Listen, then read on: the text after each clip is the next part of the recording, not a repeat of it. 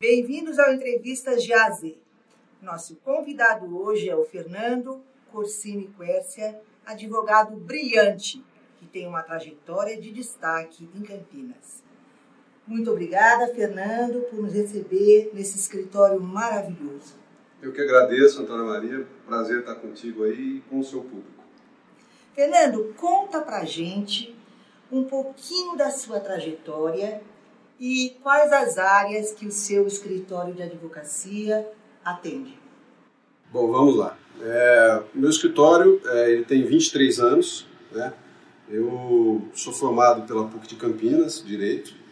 É, após o, o, final da, da faculdade, eu passei no concurso, me tornei delegado de polícia. Fui delegado de polícia durante sete anos e atuei aqui em várias cidades da região, né? Campinas, Sumaré, Mogi Guaçu. E, e, depois disso eu deixei a polícia e, e fundei o escritório em 1997.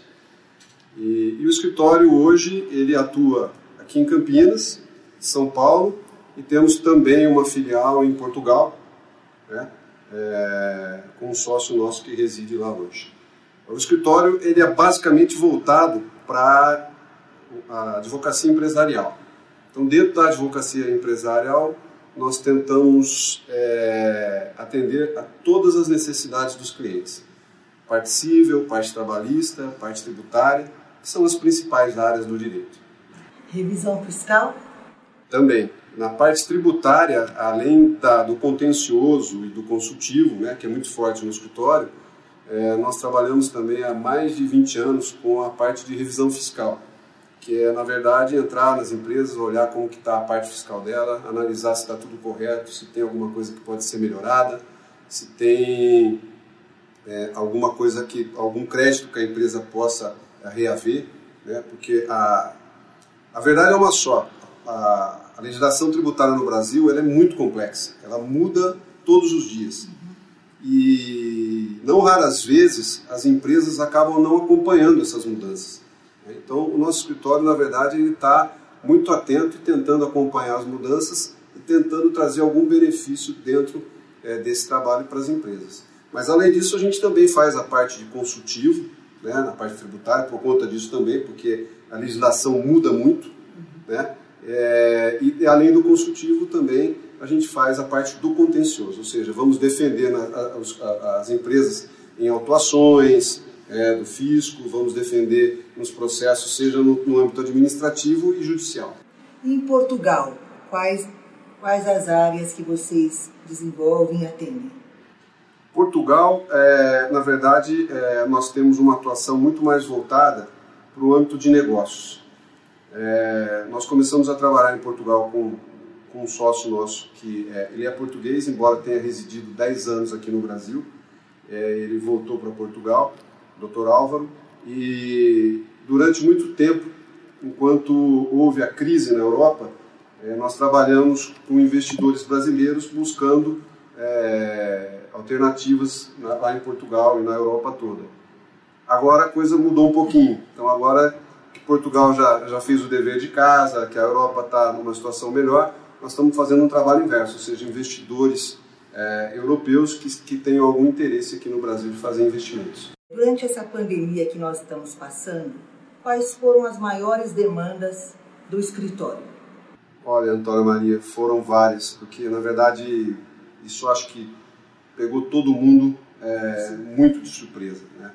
Então, o que aconteceu é, foi que as empresas, de uma maneira geral, elas tiveram é, a vida delas totalmente virada de cabeça para baixo em questão de poucos dias. Né? As maiores demandas, as, as demandas iniciais, com certeza, foram as que na área civil, na parte de contratos, né?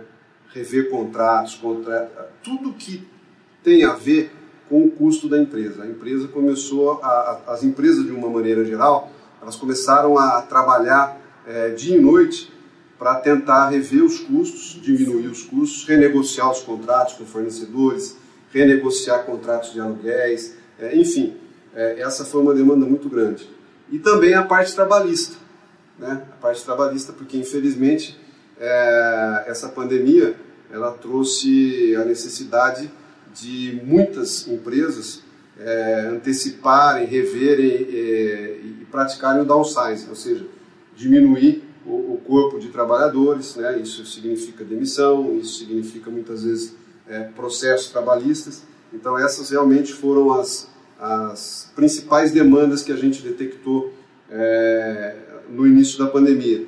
Posteriormente, veio também a preocupação na área tributária. Uhum. Por quê? Porque também houve a questão dos impostos, é, muitas empresas sem poder faturar, muitas empresas sem poder trabalhar, né, fechadas, e aí a gente também teve que ficar muito ligado e dar uma assessoria muito é, ágil para as empresas no que diz respeito a trabalhar a questão tributária delas, para não gerar mais problemas do que a própria pandemia já trouxe. Fernando, dá para confiar na assinatura digital? Sim, sim, com certeza. Eu acho que isso é, isso é uma coisa que já é, é um, era um caminho que já vinha sendo traçado, né? A questão da, da assinatura digital. É, isso, na verdade, a pandemia acabou acelerando essa situação, ou seja, as pessoas tiveram que se adequar mais rapidamente, né? Não só na assinatura digital, mas nas reuniões virtuais, enfim, muita coisa mudou, né? É, drasticamente, muito rapidamente, coisa que eu acho que, na minha concepção, já vinha, é, já havia é, tendo uma mudança, né? mas essa mudança se acelerou drasticamente por conta da pandemia. Mas sim, a questão da assinatura digital ela pode, ela, ela é de extrema confiança. É, o que as empresas e as pessoas têm que tomar muito cuidado, na verdade, é com os equipamentos que elas usam, né? É, com as empresas que dão a sustentação na parte de, de TI, né? porque o problema não está na, na, assinatura digital. Muitas vezes o problema está é, em você não ter um equipamento que seja eficiente e sofrer algum revés aí por conta de um hacker ou qualquer coisa desse sentido. Eu sei da sua família, eu conheço bastante, adoro a Vanessa, sua esposa. Você tem suas filhas, aliás, é rodeado por mulheres, agora a netinha. Como é que é o seu tempo de lazer com a sua família? Além dos seus hobbies, que é andar de moto. Exato. Olha, Antônia Maria, nós temos que dividir esse, esse, tempo de lazer em duas etapas, né? Antes da pandemia e depois da pandemia porque é, no caso específico, por exemplo, da minha neta, é, hoje, inclusive, é dia 25, ela faz é, seis meses. Seis meses. Hoje, é, hoje é seis, ela faz aniversário de seis meses. Ela roubou toda a cena da casa, é tudo para ela. É. E até sua cachorrinha tá com ciúme, eu já soube disso. Tá por dentro. É, na verdade, assim, ela, é, ela, ela nasceu, ela, quando ela saiu do hospital, logo que ela saiu do hospital foi quando começou a, a pandemia, quando começaram a, a, os casos a aparecer. Então, assim, basicamente, logo após o nascimento dela, um pouco depois eu já fui para casa e fiquei em casa. Então eu brinco, né? Eu falo para Vanessa que com ela eu fiz coisas que nem com as minhas três filhas eu fiz, porque eu trabalhava, sempre trabalhei muito, né? Corria muito e agora com ela eu estou o dia inteiro em casa, né? Então sou eu que cuido, às vezes sou eu que fico à noite com ela, eu que faço dormir, é, dar mamadeira, só, só fralda que eu não troco, nunca, nem das minhas filhas eu consegui trocar e continuo não conseguindo. Mas o resto a gente faz tudo. Então assim... É, esse é o seu lazer? É, esse foi um, assim, se é que a gente pode dizer que tem algum aspecto positivo da pandemia, né? É, eu acho que o aspecto positivo foi que esse, durante todo esse tempo, esses, cinco, esses últimos cinco meses, é, eu fiquei muito em casa e deu para curtir bastante. Não só a, a, netinha, como as filhas também, porque também elas se acalmaram mais, né?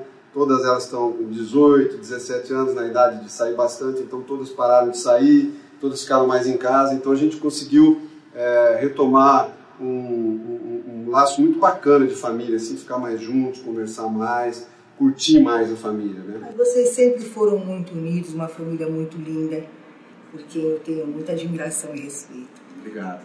Fernando, você já realizou muita coisa, conquistou muita coisa também. Mas a gente sempre tem algo a mais para fazer, para realizar. Quais são os seus próximos passos, seus objetivos, o que falta? O que, que ainda falta para o Fernando realizar? tanta coisa. eu acho que assim. Se você pode contar. É, eu acho que a gente não, não, nunca pode estar muito satisfeito com o que realizou, né? Eu acho assim, a gente tem que ser muito agradecido sempre Gratidão. por aquilo que a gente consegue, por aquilo que a gente realiza. Mas eu acho assim, eu, hoje o meu foco realmente é o escritório.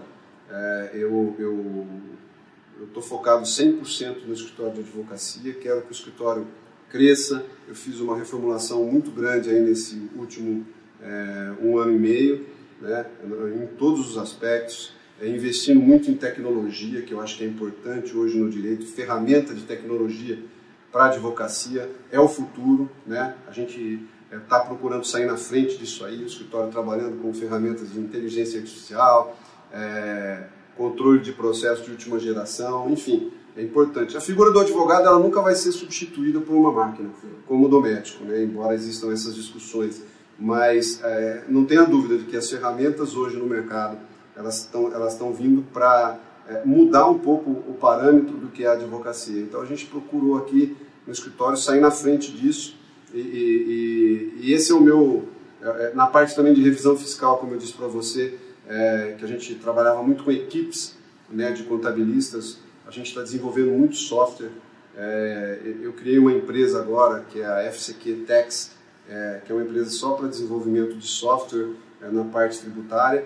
Então, a, a, ideia nossa é fortalecer cada vez mais o escritório, fazer com que o escritório cresça mais.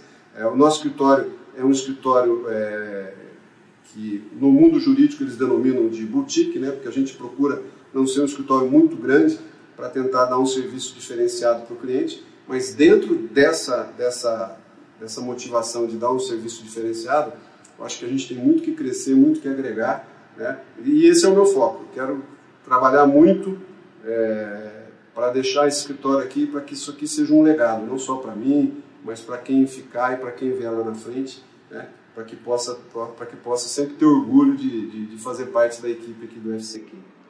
E olha, eu também tenho orgulho porque meu escritório presta serviços aqui para o FCQ, em assessoria de imprensa, e nós somos parceiros. É isso aí. Sempre. Muito obrigada pelo seu tempo e pela experiência que você compartilhou com todo mundo. Até breve. Obrigado.